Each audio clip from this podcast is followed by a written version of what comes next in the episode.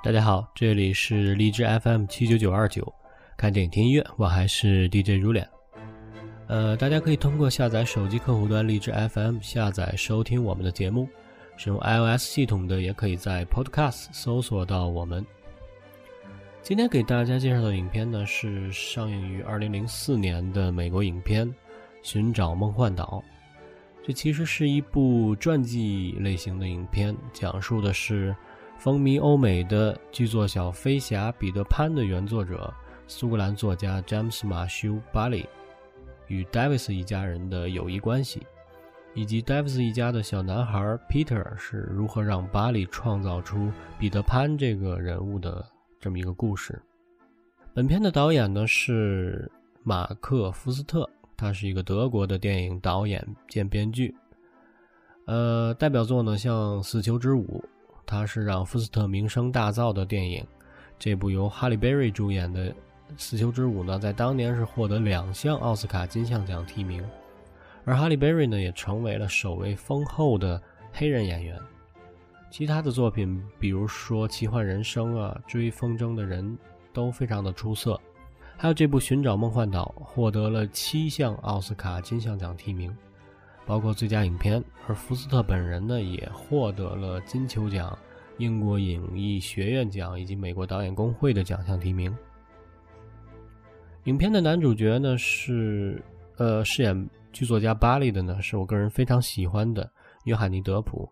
我们在之前的《剪刀手爱德华》也做过介绍。那种时而忧郁而时而疯癫的外表和演技都让人印象深刻。在这部作品当中呢，他饰演的巴里呢，在开始也是稍微有一点点怪异，但是后来呢，慢慢的通过影片的深入，我们逐渐发现，其实这份怪异呢，就是一份孩子气，这份在大人身体里的孩子气，让世人觉得怪异，我却觉得非常的可爱。当然，觉得可爱的还有影片的女主演。西尔维亚女士，一个独自带着四个孩子、坚强而快乐的母亲。影片的开始，巴利是在公园第一次遇到西尔维亚一家调皮的孩子们，似乎打搅到了他在公园创作。不过，他很好奇地打量着这一家，饶有兴趣地加入到了这个热闹的大家庭。影片当中有这么一段对话，是他与躺在。他椅子下面的西尔维亚的小儿子麦克的对话颇为有趣，我们来听一下。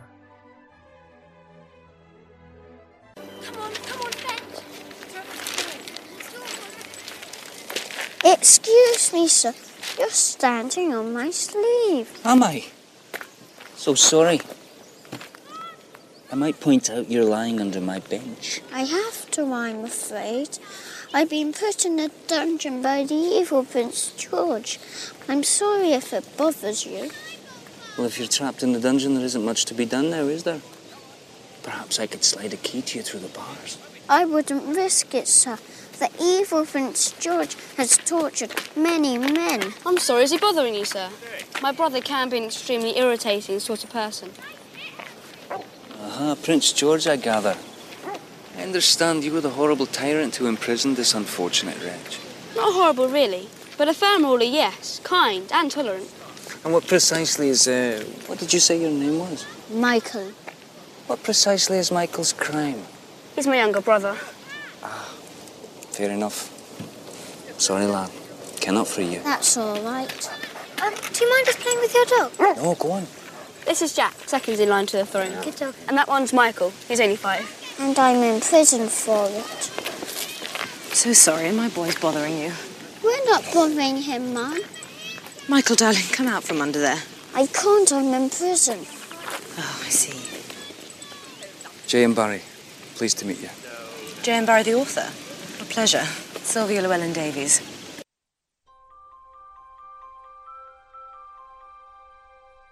最小的孩子麦克说：“对不起，先生，你踩了我的袖子。巴里一低头，这才发现椅子下面有个孩子。他假装生气地说：“哦，是吗？那对不起了。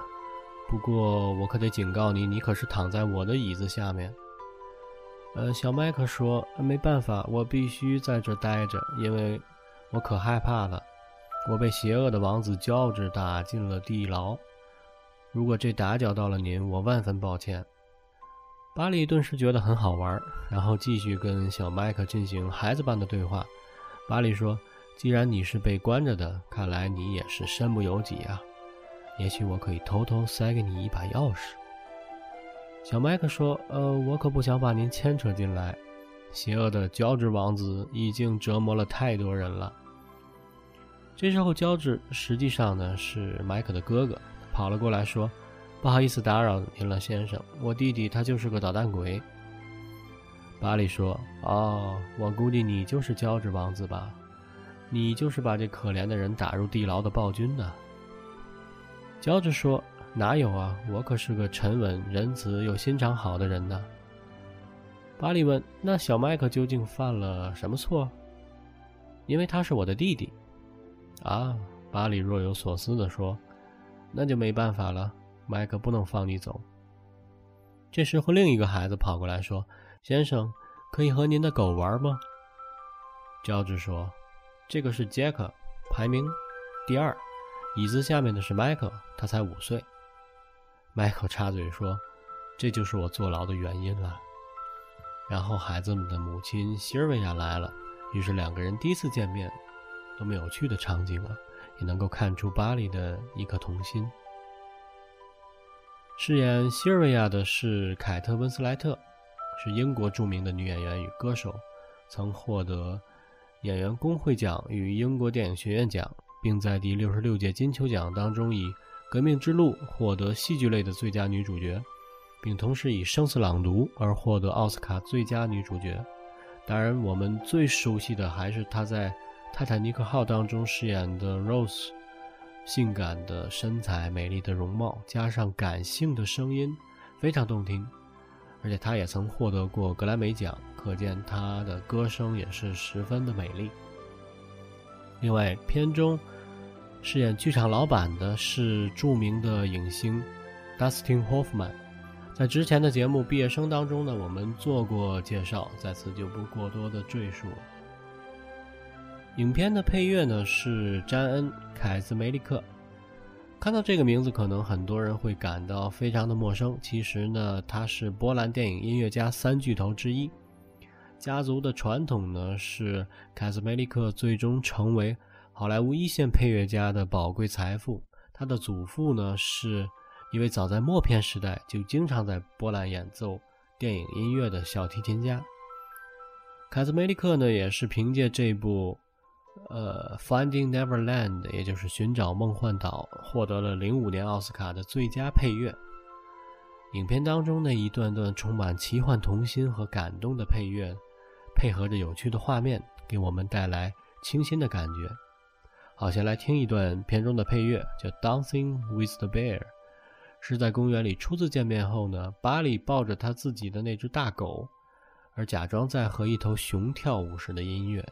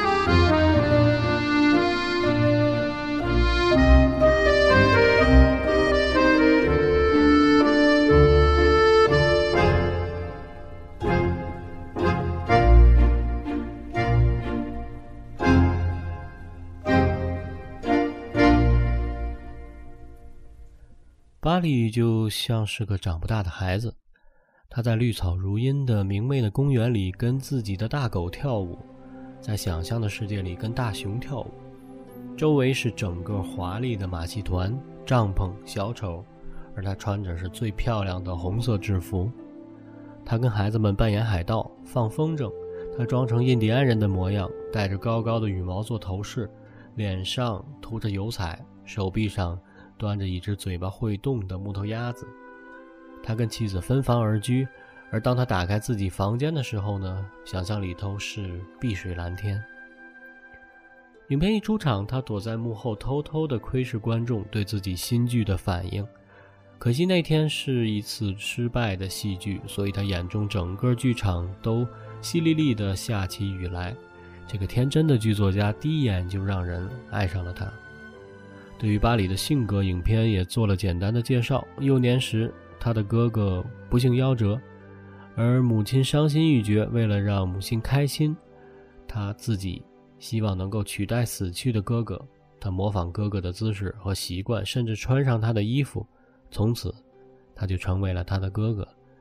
那个他已经死去了，或者用他自己的话说，那个他去了 Neverland 梦幻岛。现实中的巴里也曾经宣布过，当自己长到十三岁时，已经停止生长。他的奇思妙想源于他不幸的童年，却也促使他创作出了这部深受喜爱、感人至深的《彼得潘》，创造了五彩斑斓的梦幻岛。彼得潘原著讲述的是这么一个故事，是说有这么一户人家，并不富裕，而且有点爱虚荣。他们有三个孩子，还有这么一群孩子呢，是被父母有意无意的抛弃了，生活在一个叫做 Neverland 梦幻岛的地方，和海盗还有印第安人分享这个岛。有一天呢，男孩们的头彼得潘见到了。那一户人家中三个孩子当中的老大，小女孩温蒂·莫伊拉·安吉拉·达林，彼得就怂恿着温蒂去做那一群孤儿们的母亲。于是温蒂就领着他的两个弟弟离开家，去做了他的小母亲。这位母亲尽职尽责，把那个狗窝式的家打理得井井有条，但这个温暖的小家却不断受到海盗的侵袭，最后。当然，正义战胜了邪恶，孩子们打败了海盗，而温蒂呢，领着一帮遗失的孩子回到了自己真正的家。所有人都长大了，只有彼得留在了 Neverland，永远不长大。于是，温蒂的女儿、女儿的女儿又做了彼得的小母亲，就这么周而复始下去。这就是彼得潘的故事。彼得潘一九零四年十二月二十七日在伦敦公演后引起巨大的轰动，从此每年这一天都会在伦敦上演此剧。后来巴黎把它改写成童话故事，从此呢，彼得潘被译成多种文字传到国外，以彼得潘故事为内容的图画、纪念册、版画、邮票风行欧美各国。每年圣诞节，西方许多的国家都在电视上播放这个节目。作为献给孩子们的礼物，彼得潘之所以赢得了各国大小读者的决心，是原因是在于巴里在这部幻想作品当中创造了一个十分诱人的童话境界 ——Neverland。作家极力渲染 Neverland 上儿童式的欢乐，讴歌了美好而纯真的那份童心。在 Neverland 上呢，有孩子们早就从童话故事当中熟知的仙女啊、海盗、红人，还有美人鱼，在那个用蘑菇当烟囱的地下之家生活的快乐而无忧。彼得与海盗、海盗与红人之间的大战，鲜明地烙着儿童打仗游戏的印证。巴里正是通过奇妙的 Neverland 和不肯长大的男孩彼得潘。这样的童话形象，深情地告诉人们，童年是人生中最美的乐章，珍惜可贵的童年时代，让孩子们尽情地享受那份属于他们的欢乐。由此也可以窥见作家对于自然、淳朴天性的热情召唤。影片中，巴里由于与西瑞亚一家过分的亲近而备受争议。影片中没有明确交代，但是我想，巴里和西瑞亚是有着共同的某种东西，所以才让他们默契十足。两个人的可爱夹杂着一份说不清的感情，比如这段影片当中的对话，既表达了西瑞亚的痛苦，也表达了巴里的无奈和无辜。You can see it, you know. You can't go on just pretending. Just pretending. You brought pretending into this family, James. You showed us we can change things by simply believing them to be different. A lot of things, Sylvia, not everything. But the things that matter. We've pretended for some time now that you're a part of this family, haven't we?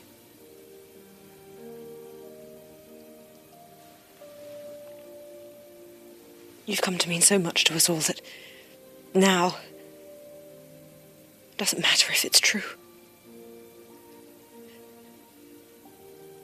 And even if it isn't true, even if that can never be, I need to go on pretending. Until the end. With you.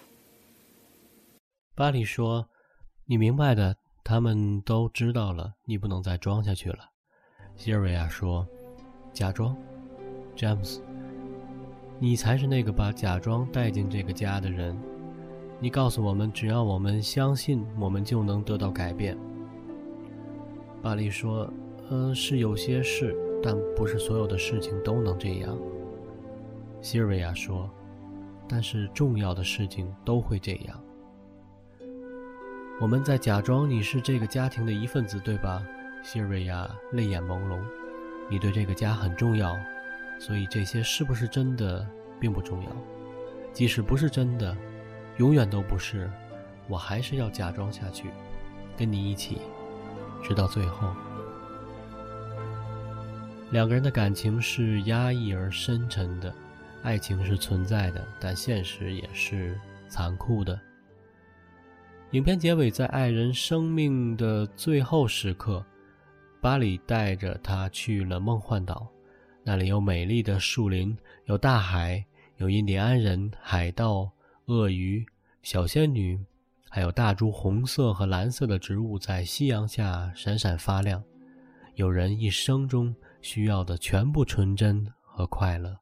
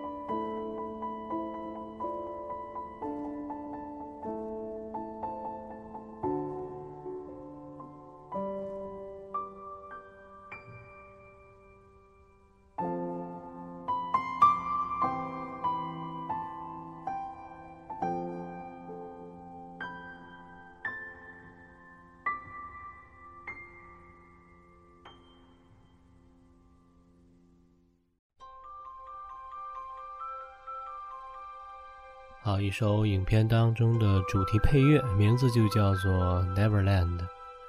轻盈爵士的触键流露出淡雅恬静的心绪，似乎抓住了听者的灵魂，心甘情愿地跟随着音符的延续，而游走在似梦又似幻的美妙时空。影片中扮演小 Peter 的呢是弗莱迪海默。二零零四年，弗莱迪海默他和约翰尼·德普合作了这部《寻找梦幻岛》，在其中扮演了激发德普灵感的小飞侠的原型小孩 Peter。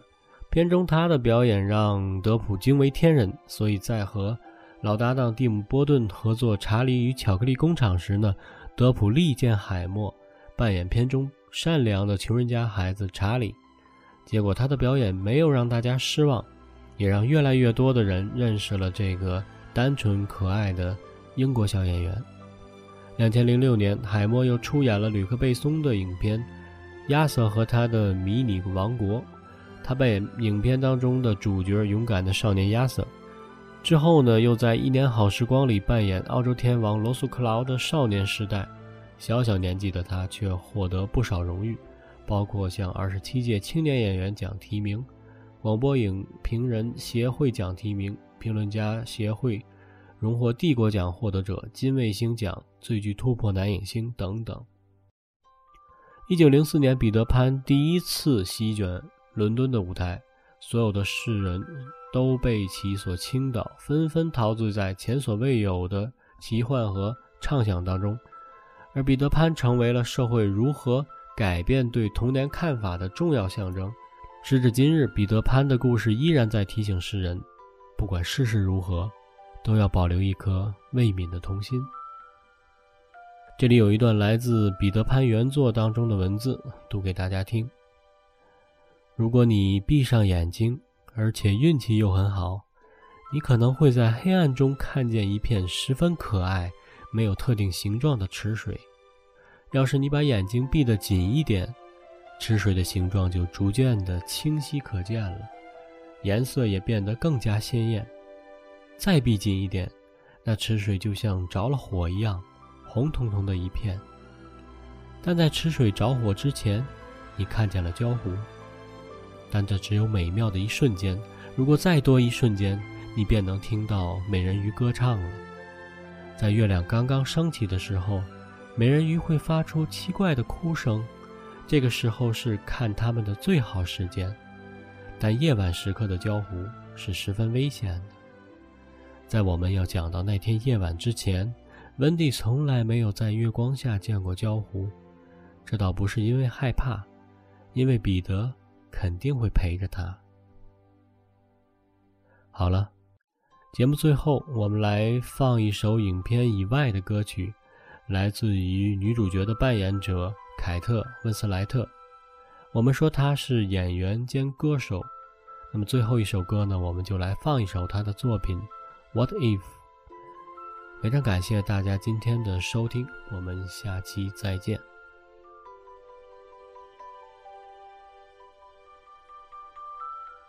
Here I stand alone with this weight upon my heart, and it will not go away.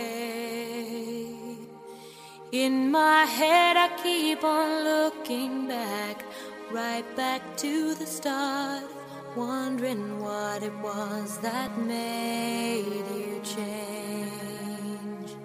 Well, I tried, but I had to draw the line, and still this question keeps on spinning in